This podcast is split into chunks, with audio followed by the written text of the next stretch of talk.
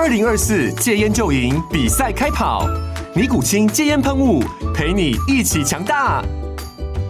戒烟不容易，单靠意志力戒烟的人，时常无法克服戒断症状而失败。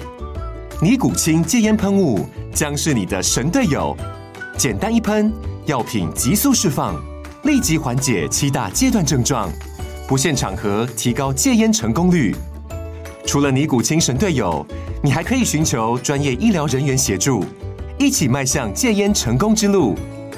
尼古清戒烟喷雾，用科学方法戒烟，请咨询全台各大药局及戒烟门诊。本广告由尼古清戒烟喷雾、卫部药书字第零二七八三五号提供。嘉安嘉护股份有限公司，台北市中山区民生东路三段二号十楼，北市卫药广字第一一三零三零一九零号。尼古清戒烟喷雾，相伴每个新开始。你好，欢迎收看《决策者》，我是王嘉玲。今天要跟大家介绍一个品牌哦，这是有一对个性非常坚韧的母女，她们呢过去从美容院做起，后来开了工厂，创立品牌，那现在已经是年营收破亿的品牌了，而且呢，他们的品牌的产品外销到全球九个国家。欢迎佩美声音的董事长廖曼华。嘉玲好，各位观众大家好。欢迎曼华今天来到我们节目现场哦。从小其实你们是住在高雄凤山，对。那你跟妈妈大概从您几岁的时候就已经在做这个事业？我应该是出生的时候家里就已经有美容院了哦。但那个时候叫美容院，就是说帮客户做做脸，然后洗脸，然后敷脸这样子的美容院，小小间的沙龙这样子。对对对，但以前叫美容院，美容，然后后来才会有这个专有名词叫沙龙。哦，以前就是。那个台湾话叫 “key key key 做美容 key 做美容”，对对对，这样。但是你从大概几岁的时候，你就有印象家里在做这个事情，然后你也可以帮得上忙？应该是因为我爸妈生我一个而已，所以应该是我懂事的时候，大概我自己要开始帮忙折毛巾的时候，应该是国小一年级。小学一年级你就懂得帮妈妈折毛巾，不是妈妈是家里，就是姑姑也开店，所以我们的美容院现在还在，就是要折毛巾，帮客人换毛巾这样折的，就是折在橱柜里面这样子。那大概几岁的时候您开始好像有点像美容师？我们要先，我们不能碰客户的脸，因为他虽然那个时候还没有法规，可是我们就是要去帮忙帮他们把那个精油放在身体去。按手按脚，嗯哼，对，然后脸部的话是由专业，就是我姑姑他们都有考考执照，嗯，所以他们在做。然后我们从那个时候我应该是国小六年级，嗯，然后我表姐他们都已经大概到了两三岁吧，国中，哦，所以我们三个女孩子就开始一人一只手一只脚在帮客人做按摩，小帮手这样。对，但是我们那时候只能做女孩子，嗯，就是店里面都是只有一些就是有在那个时候的有钱人家的太太啊，或者是说的。女孩子，嗯，对，哦，那我看资料有看到说，您十四岁的时候就成为美容师了。对对对对对，十四岁就是国中一毕业，嗯，我们就那个时候要考要考高中，对，所以那个时候就已经正式投入，就是在做美容师这个，所以应该算是你算是国内年纪很小的美容师那个时候。对，我姐姐她们更是，姑姑她们都是，因为家里没有钱，所以就就是只好有客人来，我们就开始去帮客人服务，然后能够。就是做一次脸，我们就有一些钱可以收，当天就买菜就吃掉了。所以每一天都得对，每一天都得努力的去找客户，然后去留住这个客人。嗯，你觉得家里头小时候做这个美容院，对你个人影响，还有后来求学有什么样的影响？嗯，应该最大的想法是，为什么要用劳力来换取金钱？那个时候是这样想。嗯，你看我们做一个客人。然后我一天就八个钟头，我们做九个钟头，嗯、我们顶多就是做接六个客户，因为我们就一直坐在美容椅上面，然后客户进来，我帮他就是开始从洗脸开始，然后按摩，就是一直这样子不间断的，嗯，然后一个客户两个小时就是收这样的工资，所以我们就一直觉得好，好像这个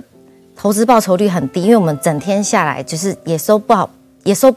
应该是那个时候才几百块钱而已，哦，整天。其实你花很多时间，但是你的报酬是不符合比例。对对对，那个那个时候我就是觉得说，美容这个行业不要做，好辛苦，因为他他没有办，他整天绑，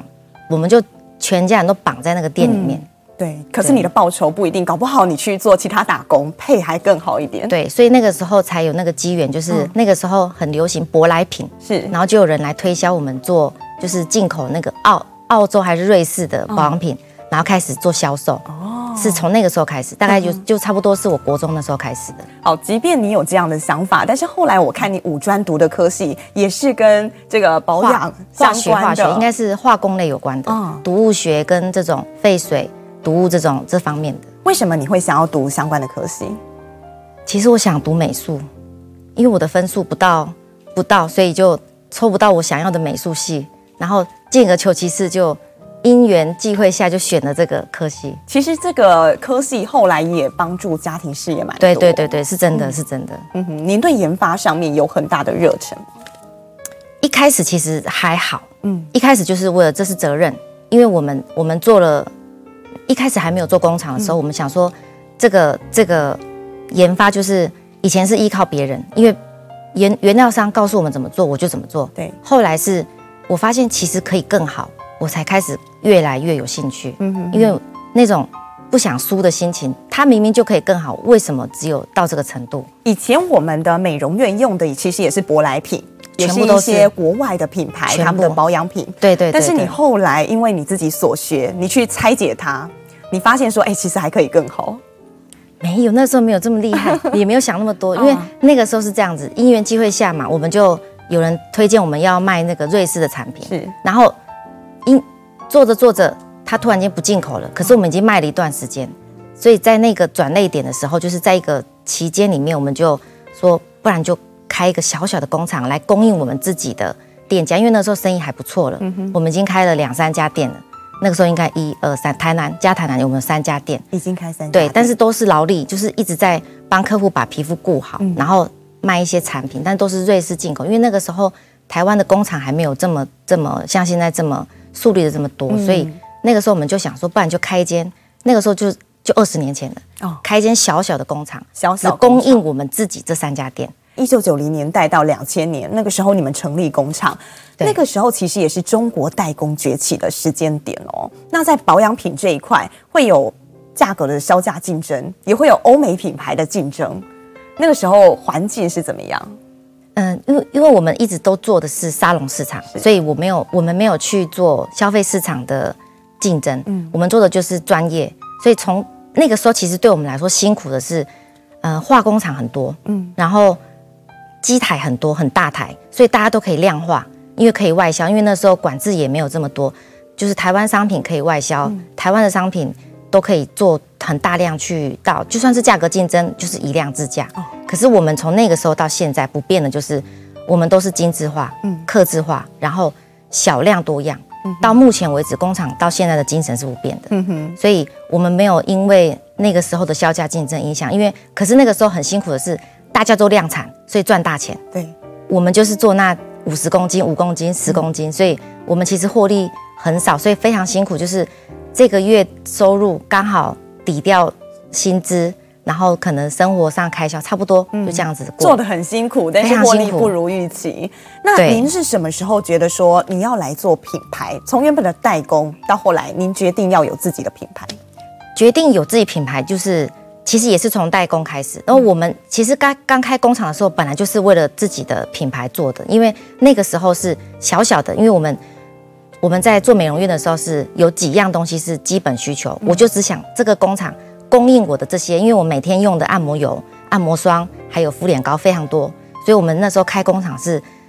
自己做东西就出来，因为那些是每天在消耗的，要用掉可能几吨，所以我们就做工厂来供应我自己台车上面。所需要的这些消耗品，嗯哼，然后慢慢的开始有人说，哎，那个漫画，你们可不可以帮我们做一些什么东西？就是一样的东西，你贴成它的牌子。嗯，我们从那个时候才开始觉得说，可以，其实可以把自己的品牌做一些 demo 出来。嗯，本来也想说做 demo 就好，就是我做一些样品灌出来，让这些其他的美容师他们想要就是以比较比较好的成本可以去进货，然后可以去参考。嗯，所以从那边就慢慢的。几罐东西，两罐、三罐、五罐、十罐，到现在我的品牌的品牌项目有三三百多种哦，你会不会觉得做品牌这件事会是台湾保养品他们在红海市场当中要崛起的很重要一条道路？对，没错，所以非常重要。嗯，因为如果你没有把你没有做品牌，其实没有没有机会走到国际，没有办法让人家看见。你除除了自己有品牌之外，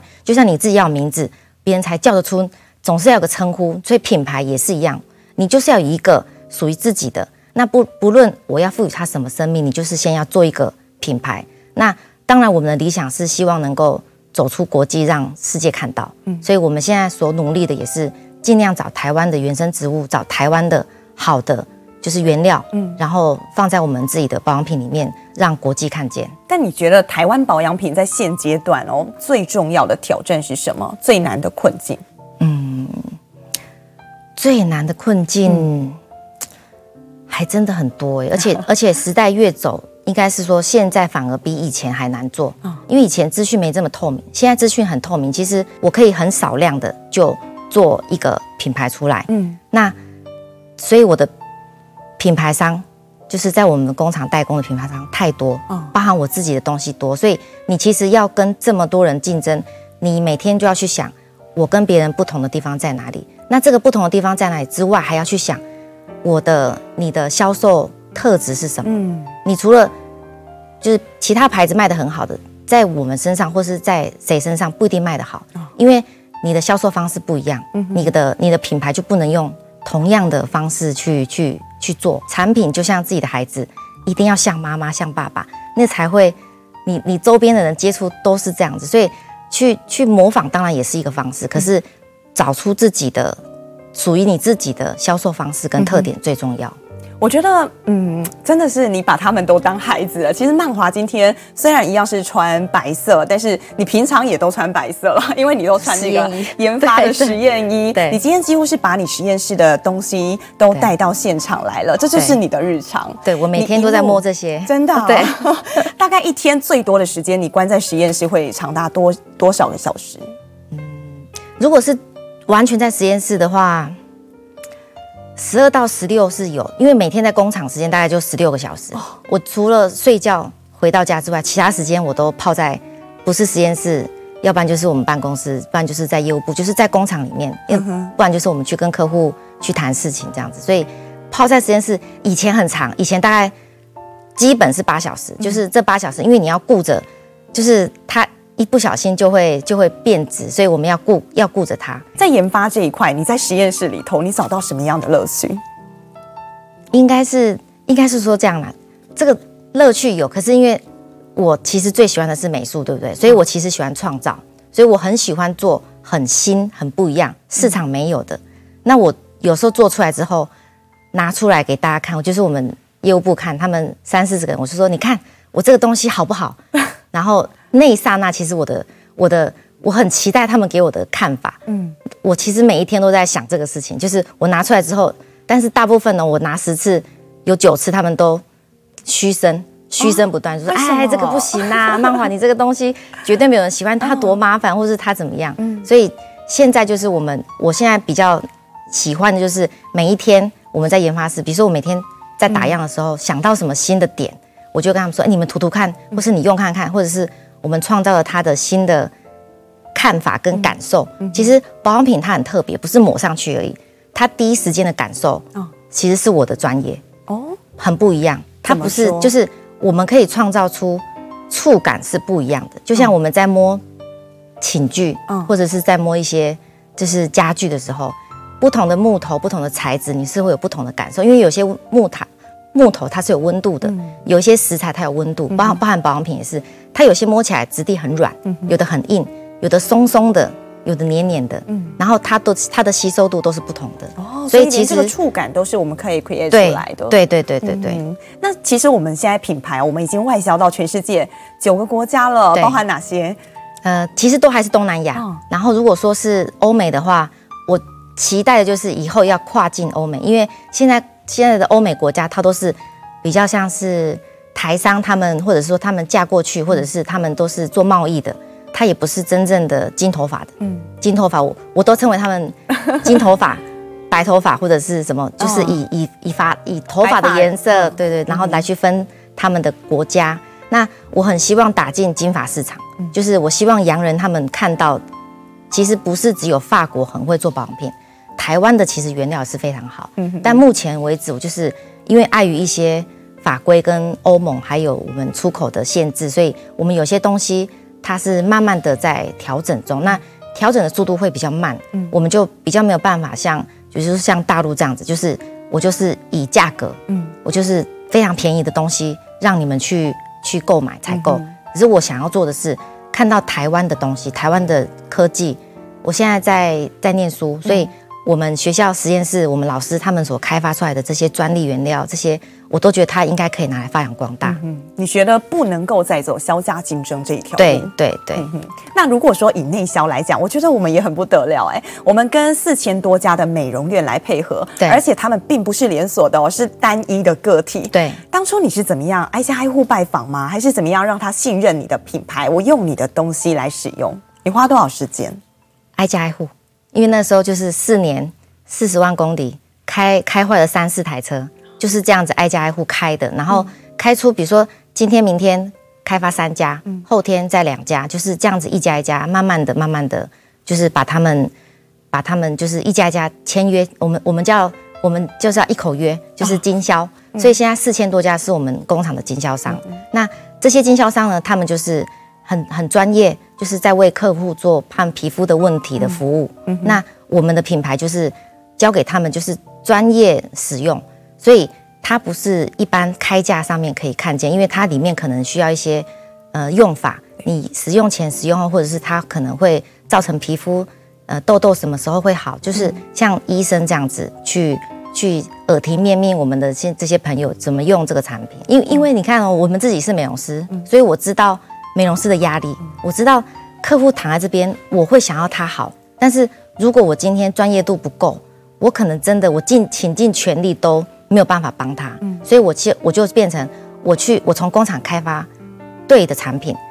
教他们一些工具，就是就就像我现在的实验设备一样，他们给我越来越好的设备，我是不是就可以轻松一点？我就可以在比如说我现在开发一个比较具有效果的东西放在这个产品里面，那这个美容师可能刚毕业，可能经验不足都不担心，因为他可以借由我，我可以借由这一些。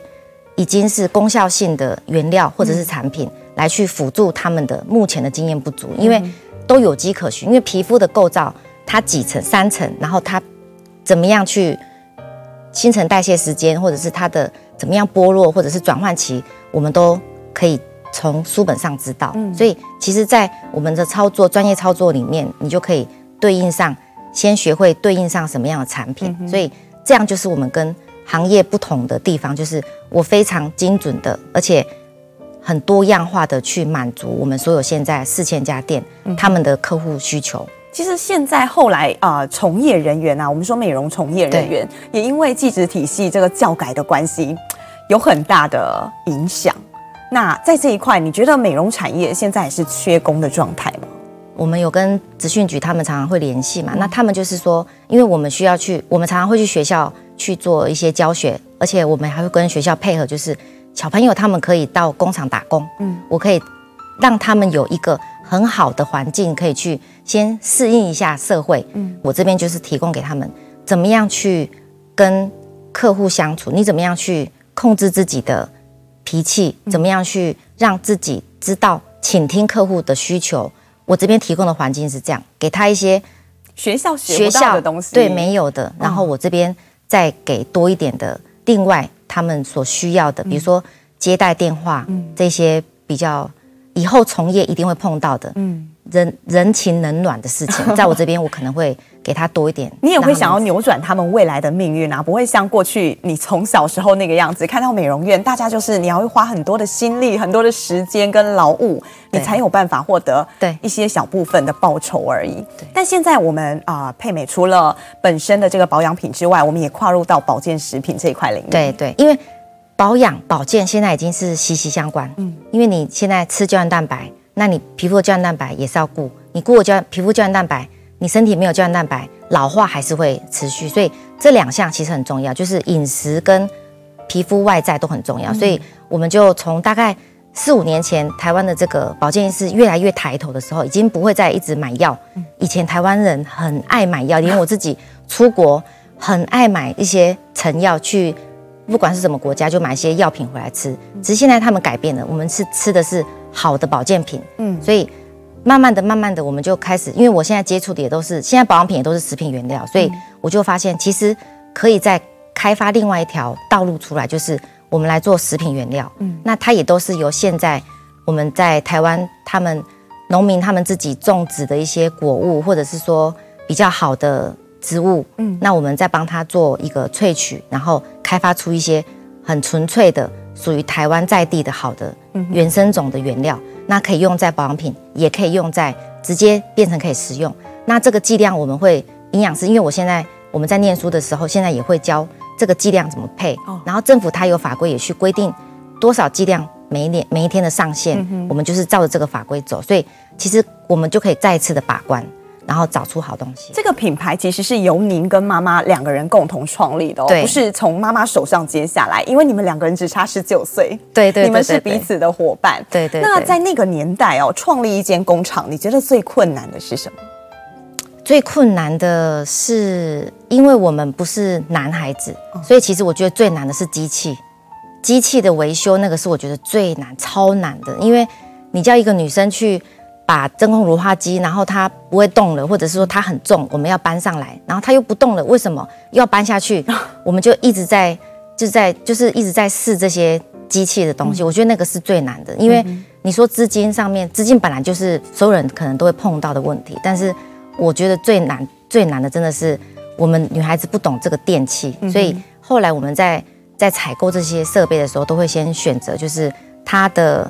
它的保护期长，或者是说它是比较比较比较可以使用期比较比较耐用的，嗯哼，要比较耐用。那时候你们为了要啊生产出符合更符合你们的消费者需要的这样的产品，其实你们算是很坚持。这一间工厂，即便说经营不是这么的容易，但是你们还是一路挺下来了。是，你你印象中那个时候，你有没有碰过最困难的时候？你跟妈妈有没有想过说，工厂不然卖走，还是一样用别人的产品来做？是这一段过程，他已经是因为从你看从国小就开始就在在在工作了，所以其实辛苦我们是不觉得不觉得累的，而且它是一种越做越开心，因为我们也是得到。报酬嘛，然后我们又可以帮助到让一个女孩子很开心，皮肤变很好，所以我们是越做越开心。只是最困难的地方应该是我母亲她生病那个时候，哦，对，她非常严重的就是她可能太累了，然后她猛暴性肝炎一发作，然后我印象很深，那一天我还飞去应该是新加坡去展览，嗯，我在我一落机的时候，然后。机场人透过我们那个那个时候还要靠旅行社带我们整团的去参展，因为还没有可以独立自己出去展览。旅行社的人在透过这个班机的那个，那应该是华航还是长荣忘记了，就是他们在找到我，所以我一落机就听到我妈她已经昏倒的消息，然后她说她的手指头都变黑色了，然后我就都没有，就是我我就变得没有展览，因为我才刚落地嘛，我就在机场等下一班飞机就直接。都没有睡觉就回台湾，嗯哼，然后那个时候他已经是他们说是昏迷指数三，然后我们就找我到台湾的时候已经过了大概十六七个小时。那我妈她那个时候台中的医院就是我家人，嗯，我就请他们赶快先帮我妈送医院。台中的医院都不收她，因为他说你手指头变黑，而且昏迷指数三，这个这个收来就等于是就就就没救了的意思。他们就是帮我们送到台大急诊室，然后他才收下我妈。就是让他可以去急诊室，然后那个时候刚好台湾有叶克膜，嗯，刚进来不久，好像才几年吧，嗯，然后有成功案例，所以那个时候很幸运，就是急诊室医生是科前前前市长，对，是前市长，然后他就用叶克膜帮我妈，就是打那个打打那个血液进去，住了二十五天，结果就好一点。然后他就恢复心跳，然后恢恢复正常，开始昏迷指数从三，然后变到四，变到五，慢慢的好转。这一段过程你到现在想起来都还非常可怕，因为因为那个时候我我不想要去自己去面对，因为我已经有一个他很像我们伙伴，因为我妈很像我伙伴，因为差十九岁，我们很像姐妹，嗯，很我跟我现在工厂的同事至少有的都差二十五岁了，因为他们现在都很年轻，就出来。妈妈就是你唯一的伙伴，对，那。那个时候妈妈碰到这样的情况，你才几岁而已？那个时候我啊，就是大概十一年前，大概十一年前，三十出头岁而已。哎，九八年是十一年前，没关系，你这样会自负太多，没关系。好，所以那个时候你还非常年轻哦，你看到妈妈即便嗯已经生病了，对，但是妈妈还是坚持哦，你们两个人一手创立了这个品牌，她要继续走下去。你觉得妈妈在你们一路创业来，她扮演什么样角色？对你来讲是很大精神支柱。对，她其实是一个我最主要的一个，因为她给我舞台。嗯，其实她一直在，本来我们一起在这个舞台上，后来她渐渐觉得就是这个舞台可以可以留给我做，因为她生了这场病之后，我们在生他在生病前，其实我跟他就是等于是两个主角，嗯，常常吵架，真的，因为我就会跟他争谁要当第一女主角。啊，哦，然后有时候是他，有时候是我，然后后来他生病之后，我们两个都大转变。我就想说，不然让他做，因为他对事业非常，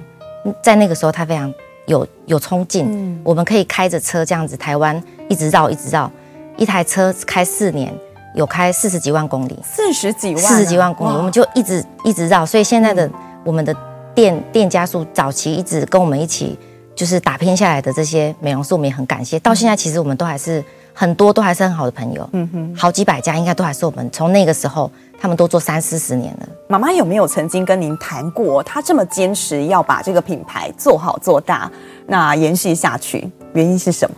嗯，因为她她是单亲，你看她就跟我一起，就是我们就两个两个人一起工作，所以她很他很知道女人其实要独立，所以他很他为了这些，就是我们这些美容沙龙的老师，或者是诊所的医生们，或者是这些独立出来自己创业的。他非常有同理心，我们可以完全感受到他们的这一份热忱，所以我们在做事情的时候是站在他们的角度去想，我要开发什么商品的。所以到他生完大生完这场大病之后，他把这个舞台交给我的时候，我就会继续从这个理念是不变的，就是站在对方的角度去思考什么商品是适合大家的。曼华其实很童心未泯。如果有参观过你的办公室的人，就会发现满坑满谷都是公仔，都是娃娃。真的，真的。对，为什么你会这么喜欢收集这些娃娃？其实不单单只是你喜欢它本身而已，背后有一些意义的。嗯，因为因为其实这也是一个有一点有一点不是很很好的过去，但是它也不是不好，只是说就是这是个过程。嗯，那因为我们成长阶段，我们父亲母亲他们很早离婚，所以。他那那个时候我很小嘛，当然家里又没有钱，所以毕业旅行我也不能去，什么都不能去。然后他们都会去游乐园啊，我都不行，小人国我都不能去。我就觉得啊，我我为什么这么可怜？所以长大之后，我就一赚到钱，我就开始买一些小小的玩具公仔，然后也没有特别喜欢什么，就是一直在一直在弥弥补我那个时候过去的，对我那个时候没有的缺口，对，因为。而且包含那个时候，我们也都没有。小时候同学他们都有零零食可以吃，有什么牛奶糖啊，我们都没有。我们就是，我就跟我家人，我我表弟、我表姐他们，我们就会偷吃阿公的那个方糖，当做是零食。每一天就拿一颗，然后慢慢的、慢慢一天吃一颗，把它吃完。然后阿公常常要泡牛奶，糖都被我们吃光了，因为我们其实就是没有钱买这些零食。所以我家里面工厂随时随地有一个大的柜子，全部都是零食。然后我有一个。很大的办公室，全部放娃娃，各式各类。我去日本玩，我去迪士尼，我去美国，我去哪里玩，我就会把当地他，我一定会买一个那个国家或是那个游乐园他所著名的娃娃，全部就会买回来。其实你心里头这个缺口，你一直都是靠自己的力量去弥补它。那我觉得你非常坚强，你从来没有告诉你妈妈这件事，你把妈妈当伙伴，但是你不想增加她太多的负担。我相信妈妈如果。现在想起来，我知道说当年在美容院跑跑跳跳，一个小女孩一路跟着她打拼，然后现在变成这么专业的人士，她一定非常的骄傲。嗯、呃，就是应该应该是她现在跟我就真的比较像，因为她现在身体也比较不好，所以她现在真的跟我相处起来是比较，我们是很开心的。每天她都给我一个很灿烂的笑容。每一天，我妈妈她没有再跟我生过气，没有生过一次气。嗯，她就是每天都给我灿烂的笑容，然后。问我的起居呀、啊，问我哎去哪里呀、啊？你今天做什么事情？她现在变成真的很好的姐姐，但是那段过去，我真的很怕她心里面会觉得说啊，她好像没有弥补我所以我觉得她最近的笑容，可能可能是觉得我小时候他没有给我这些童年，所以他现在对我真的非常好，所以我跟我母亲的感情超好。有没有一些话想要对妈妈说，从来没说过的？嗯，没有。我有些应该我们太太太熟悉了，太熟悉，所以他应该知道我心里面的想法。对，但是他一直以来都是你很重要的精神支柱。对他，他对家人都是家人，全部都是我很重要的精神支柱。嗯、只是跟妈妈她关系是不一样，因为我们这样子一路这样子就是坎坷的这样走过来。当两个女人要工经营工厂是非常辛苦的，因为工厂它是一个很很其实是重功力的地方，它是一个要搬重的。我们做好不是只有搅原料的时候重，包货的时候也要用力，然后要出货的时候我们要放上货柜也要用力。所以我们有自己叠过货柜，那真的很累。那个叠完一次货柜要睡三天，因为那个腰真的举不直。是，因为有有些货柜它条件没有办法让那个我们的那个堆高机进去，嗯、所以你就变成要人力去一箱一箱放进去。因为我孩子两个两个女力，不会啦，我们有同有同事，哦、就是大全工厂的人就是要一起去叠这个货柜，嗯、然后就这样子慢慢慢慢做过来的。所以这种这种甘苦，其实眼泪应该在平常就流干了。所以真的常常就是半夜想说，我为什么怎么这么辛苦？他为什么要把这个世界丢给我？然后他为什么要生病？我就常常会这样想。嗯哼。但是你回想起来，你会觉得自己当年哇，我到底怎么办到的？对对对。那我还不小心就有点眼眶红了。你应该是第一次在镜头前，也是第一次对外来诉说你心里面，因为你一直都把自己扮演一个很坚强的角色，然后。我就是把一切都做好，我把我们家的品牌做好，然后让更多的美容院大家都可以受惠，然后帮助到更多人。对，你最终的初衷也是如此吧？真的，真的，因为因为我希望他们不要像我们现在这么辛苦，因为以前我们就这样子苦过来了，所以他们现在如果可以用比较简单的方式，嗯、或者是比较轻松的方式，嗯、就可以取代掉我们那个时候就是还要。你真的很想改变这一群女孩子她们的命运，嗯。实不只是想要把这个保养品牌做得好，把自己做好本身，你还想要让整个产业都跟你一样共好。那我们回过头来，你刚刚前面一直提到，其实你求学阶段你最想学的并不是保养本身，而是美术。对，以前真的很想做一个画家，非常想。我觉得我就是天生的画家。我就小时候很喜欢拿一张纸笔一直一直画东西，然后后来讲真的。不爱念书，那个时候真的很不爱念书，因为我每天就是觉得要工作，然后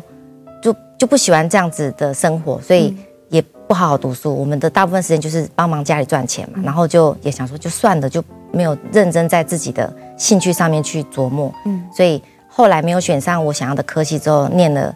就是像化工系这样子，我就我就只好往这边走，但是越走越起劲，我还是没有放弃我现在喜欢的。美术跟艺术，我就把它转成投放在商品上面。所以我现在的包装设计，包含我们的行路、目录、拍摄方式，我其实蛮鸡婆的。我全部事情都一定要经过我的看过之后才可以出去。你还是可以在上面挥洒你对艺术的热爱。对对，嗯、我们会有很多新的创意是市场还没有看过的，就是新的包装跟新的设计。嗯、那我这些想法都可以用在品牌商上面，因为他们美容沙龙跟消费市场他们所要看到的商品包装是不同的，因为是完全不同领域。年年轻人想看到的是缤纷多彩多姿的，但是专业市场他们会想看到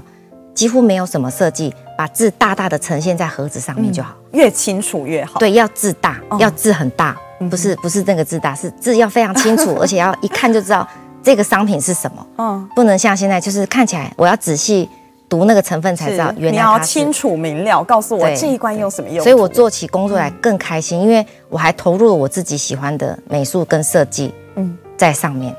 其实我们回过头来哦，也想问问，就是如果说以我们配美生意很不简单，到后来还 IPO 了，那接下来如果说以短期我们来看五年内，对，你想要带领配美到什么样的地步？因为我我我还没有结婚，所以我希望是。同事他们就是有能力的人、专业的人，他们过来一起来创造这个舞台，把它维持好。所以跟母亲商量很久之后，决定就是我们可以把工厂的事情做更好的方法，就是把它 IPO。对，这是我们想想过很久的。那刚好身边有一些贵人，嗯，他们也给我们一些指导，然后我们就可以比较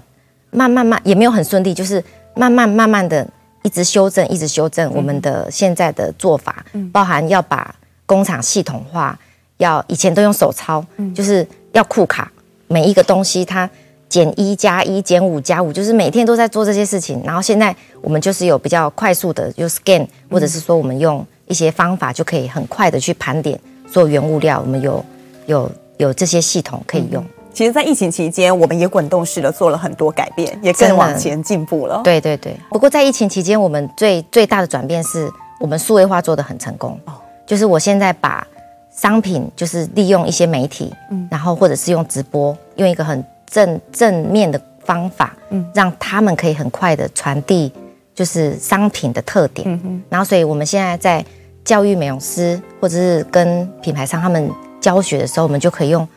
呃，很快速的方式，让他们可以